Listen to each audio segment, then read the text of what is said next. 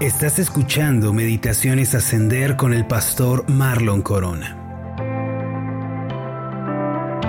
En el año del 2017 hubo un fuerte temblor en la capital del país que sacudió fuertemente a toda la ciudad. Los reportes señalaban que tanto casas como edificios se habían visto afectados. Muchas personas que sintieron el temblor quedaron sumamente impresionadas y atemorizadas. Entre las noticias de aquel evento, una fotografía bastante peculiar circuló por las redes sociales. Se trataba de un edificio que se había derrumbado por completo, a la par de otro que estaba prácticamente intacto. Ante la imagen, la gente se preguntaba por qué uno había caído mientras otro permanecía en pie. La diferencia era claramente notable.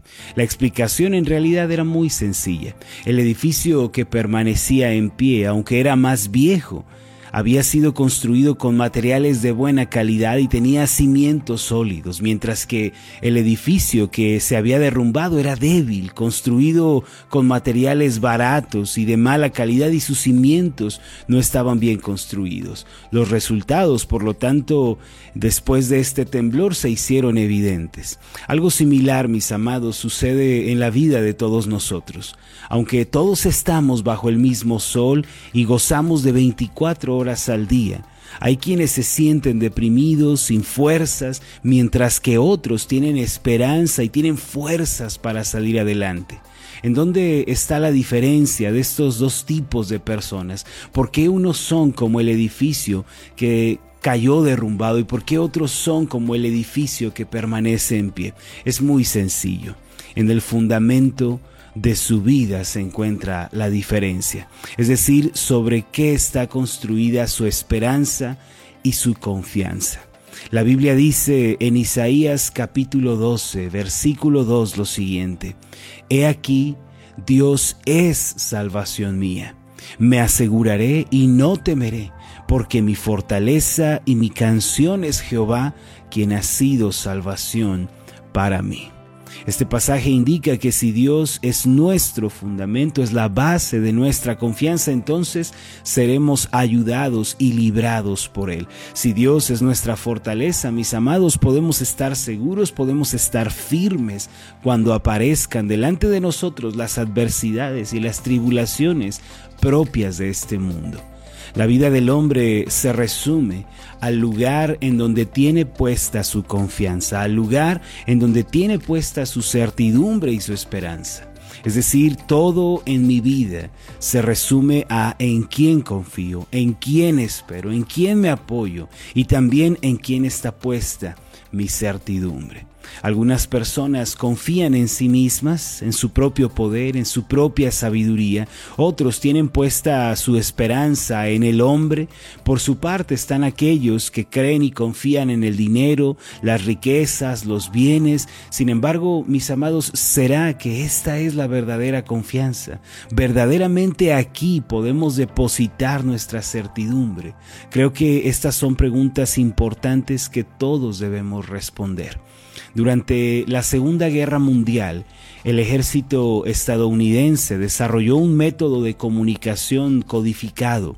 Eso significaba que la información que compartían entre ellos no podía ser descifrada o entendida a menos de que se contara con una clave.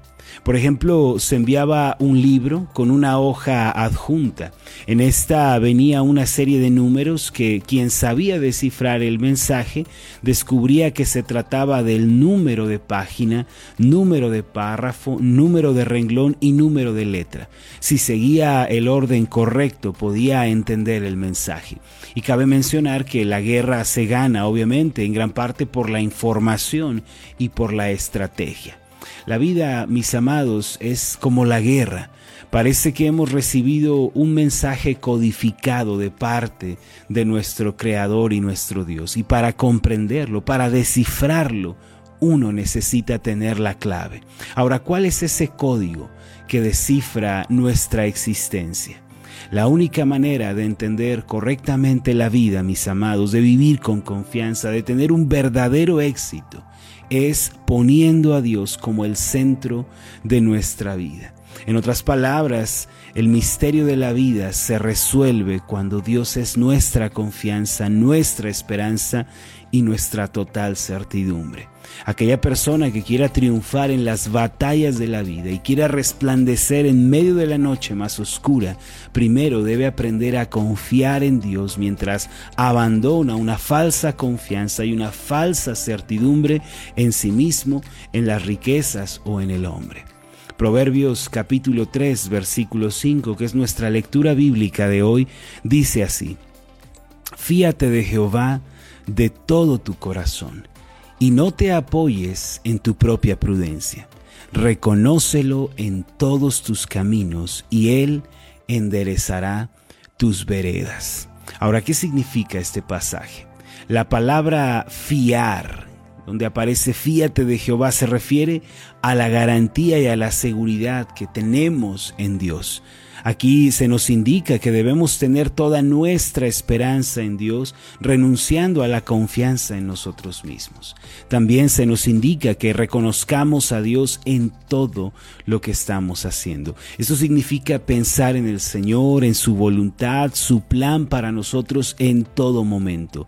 Es buscar hacer la voluntad de Dios, lo que es agradable delante de sus ojos. Mire, cuando vivimos de esta forma, Dios mismo se responsabiliza de nosotros, nos abre camino y suple todas nuestras necesidades. Si llegamos a encontrar algún obstáculo en la vida, Él nos va a ayudar a superarlo y nos va a dar la victoria también. Por lo tanto, nosotros debemos aprender a poner nuestra confianza en Dios cada día. Yo lo invito a fiarse del Señor mientras le obedece, mientras guarda su palabra. Además, haga un compromiso de fidelidad delante de Él y sírvale con pasión y con devoción. Cuando confiamos en Dios, le obedecemos, le seguimos, Él nos ayuda en todas las cosas, nunca estamos solos. Si me lo permite, yo quisiera preguntar en quién está puesta su confianza en donde está descansando su certidumbre. La Biblia nos advierte del engaño de las riquezas en Proverbios 11:28. El que confía en sus riquezas caerá, mas los justos reverdecerán como ramas. También nos advierte de no confiar en el hombre. En Jeremías 17, versículo 5, así ha dicho Jehová.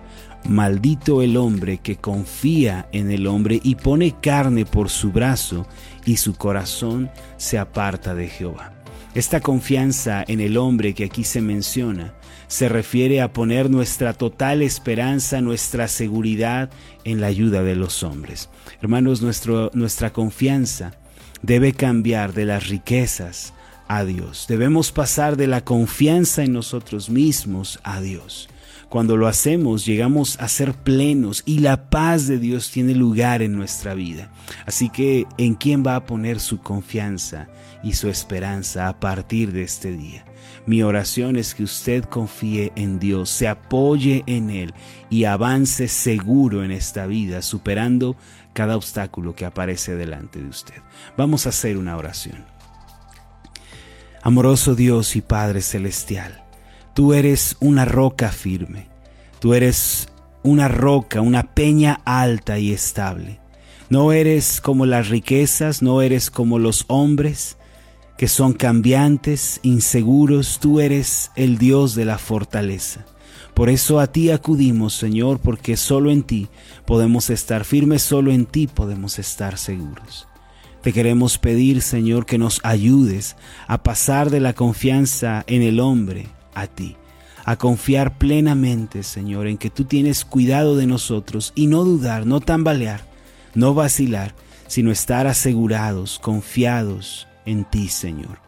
Ayúdanos porque esto no es algo que pueda hacerse con las fuerzas del hombre, pero si tú nos ayudas, Señor, vamos a poder confiar en tu palabra y nuestra vida va a ir cambiando. Tú conoces nuestros problemas, nuestras tribulaciones, pero sabemos que nos vas a ayudar a salir adelante. Gracias te damos. En el nombre de Jesús. Amén y amén. Hola, ¿qué tal? Mi nombre es Marlon Corona y ha sido un placer enorme estar contigo en esta meditación. Mi oración es que tú seas prosperado en todas las cosas y que tengas salud así como prospera tu alma. Puedes encontrarnos en nuestra página de Facebook como Ascender. Escríbenos un mensaje y cuéntanos cuál ha sido tu experiencia con las meditaciones Ascender. Hasta la próxima.